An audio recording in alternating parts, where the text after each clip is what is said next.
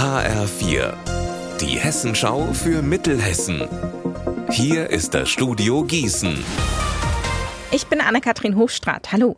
Der Streik am Uniklinikum Gießen-Marburg hat ein Ende. Nach gut drei Wochen, in denen nichtärztliche Beschäftigte ihre Arbeit niedergelegt hatten, haben sich Arbeitgeber und die Gewerkschaft Verdi auf ein Eckpunktepapier geeinigt.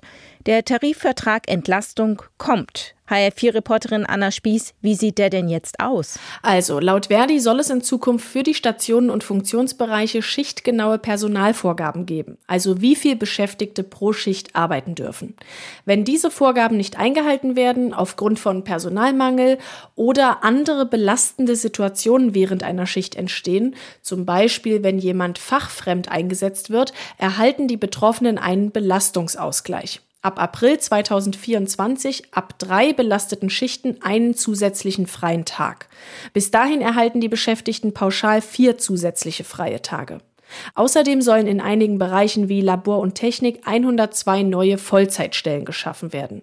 Und es gibt einen Schutz vor Outsourcing und betriebsbedingten Kündigungen für die 300 Beschäftigten, die direkt bei der UKGM Service GmbH angestellt sind. Laut der Gewerkschaft Verdi soll das die Arbeit an der Uniklinik wieder attraktiver machen und auch dazu beitragen, dass sich die Gesundheitsversorgung verbessert. Was sagt denn die Arbeitgeberseite? Die haben in einer Pressemeldung nochmal betont, dass sie diesen Tarifvertrag als Chance sehen, gemeinsam die Zukunft zu gestalten. Man könne nachvollziehen, dass viele Beschäftigte unzufrieden sind, weil sie in der privatisierten Uniklinik oft mehr leisten müssen als andere Krankenhäuser.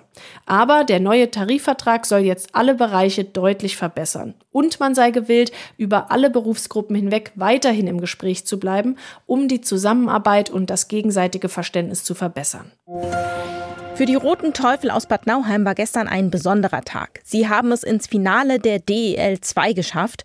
Im ersten Playoff-Spiel hat Regensburg 4 zu 2 gewonnen.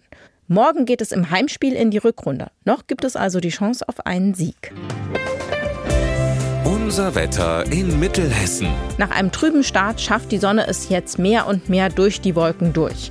Bei bis zu 11 Grad in Dillenburg und 12 Grad in Butzbach. Heute Nacht ist es mal wolkig, mal klar. Es bleibt trocken.